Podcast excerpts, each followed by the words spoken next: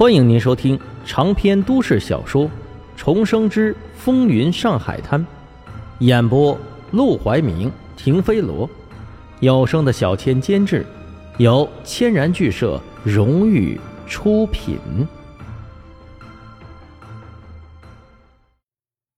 第七十五章，集体演戏。勘察，淡淡的两个字，瞬间。吓得他又猛地站了起来，但站起身来却反应过来，黄金荣只是想给他茶，顿时又尴尬又狼狈。自己表现的再无惧，这满头的汗和草木皆兵的架势，也早就出卖了他的紧张和畏惧，还装什么呀？他干脆直接开口：“黄黄总督，我来，是听说。”你扣了我的六个手下，是，是有这么一回事吧？嗯，有的。没想到黄金荣会承认的这么痛快，头目一时间哑口无言，住了一会儿，才又硬着头皮接着询问：“呃，那能不能把他们还给我？”没问题。黄金荣答应的也痛快。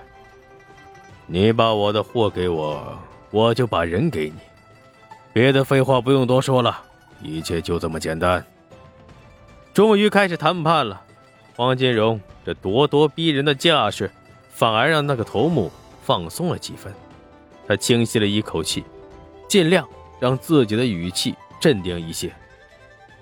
黄总督，那批货的确是在我的手上，不过你要用货换人，这个可说不通啊。当初你杀了我的六个手下，这笔账我们还没算呢。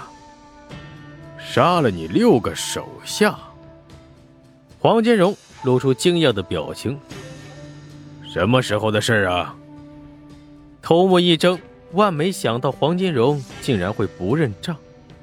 那六个人一死，他就已经查证过了。这六个人是白天在码头打过一个小子的人，而那个小子。就是黄金荣的手下，这不明摆着是仇杀吗？他不禁勾了勾嘴角。黄总督，您在江湖中可一直都是敢做敢当的，人的的确确是你杀的，你不承认，这个就没意思了。黄金荣闻言却是眉头一皱，转头看向两旁的手下：“怎么回事？你们干的？”达子和道哥全都摇头，马祥生和黄振义也都跟着摇头。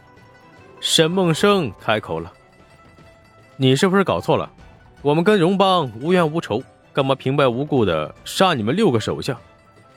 你、你们……”头目没想到他们竟然集体装傻充愣，气得直接站起了身。非得逼我挑明了说，是吧？好，那我就挑明了说。那天。我们的人打了你们一个兄弟，你们就半夜寻仇，把打你们兄弟那六个人全杀了。这事儿我们荣邦上上下下都知道，还上过报纸。当然，报纸写的是死因不明，你们别想赖账。一听这话，黄建荣当即脸色一冷：“做过就是做过，没做过就是没做过。我黄金荣还不至于跟你一个小小的荣邦赖账。”老马。你去查查，看看到底是谁干的，查出来，马上把人带过来。是。马先生立即跑了出去，可他这么一搞，却把头目给搞懵了。看黄金荣这架势，倒好像是他真的不知情一样。可是不会吧？这么大的事儿，手下一定会向他汇报才对。我们黄公馆。和你们荣邦一向是井水不犯河水，这一次，你忽然抢我的货，又设下陷阱想坑我的人，就因为你觉得我杀了你六个手下。荣邦的头目听到这话，有些欲言又止，他不确定的看向黄金荣，满心的疑惑。不会吧？闹了半天，黄金荣还不知道想对付他的人是陆连魁，还以为是荣邦在跟他闹。我这个人不喜欢被误会，我可以明白的告诉你，那六个人我没动，若是我手下擅自动了，我会给你个说法。至于我今天带走的你六个兄弟，都在楼下待着，只要你把货还给我，你就可以立刻带他们离开，咱们的账就此一笔勾销。黄志义也跟着帮腔：“马帮主，咱们之间从未有过什么过节，你莫名其妙扣我们的货。”荣叔还愿意不跟你们计较，已经够给你们面子了，可不要得寸进尺。我，头目刚想说话，这个时候，马祥生匆匆忙忙的跑了进来。荣叔都问过了，没人干过这事。黄金荣淡淡的点头，看向头目，都听到了。这，这不可能。头目瞪大眼睛，满脸的不可置信。那六个人白天刚打了你们的人，晚上就死了，不是你们干的，难道是老天惩罚他们？这你们都不认，实在是可笑！黄建荣猛地拍了下桌子，顿时那头目吓了一个哆嗦，差点直接跪下去。我黄建荣做事还没有什么不敢认的，你荣邦是个什么货色？我至于在你面前装蒜？头目一听这话，心里顿时有了些松动。是啊，到目前为止，黄金荣都还是以为跟他作对的就是荣邦，而荣邦在黄公馆的面前连蝼蚁都不如，根本就不值一提。黄金荣有必要在自己面前演戏吗？难道真的不是他杀的？可是这不合情理呀！我们荣邦只是在码头干活，最多招惹一些包工头，从来没惹过什么事儿。而且那六个人白天刚打过你一个兄弟，晚上就全死了。你说这事跟你无关，这也说不过去吧？这时候沈梦生开口了，他声音淡淡的，跟黄金荣的语气倒是有几分相像。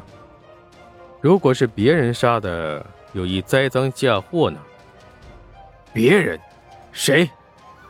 在大上海，荣叔虽然是首屈一指的大腕，但想跟荣叔作对、一较高下的人也不在少数。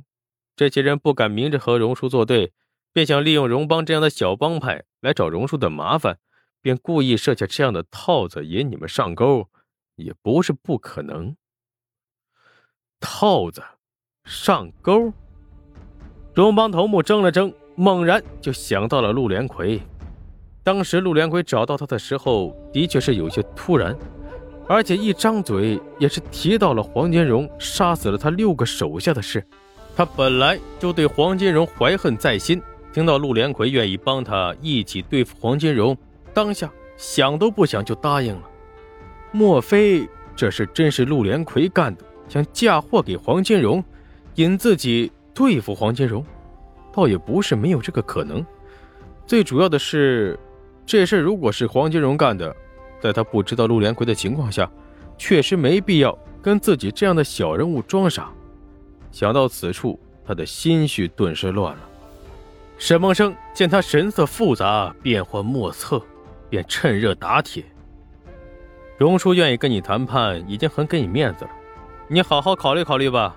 要知道。”谈判破裂，我们只是损失一批货而已，但你们损失的可是六个兄弟，孰轻孰重，你不会掂量不准吧？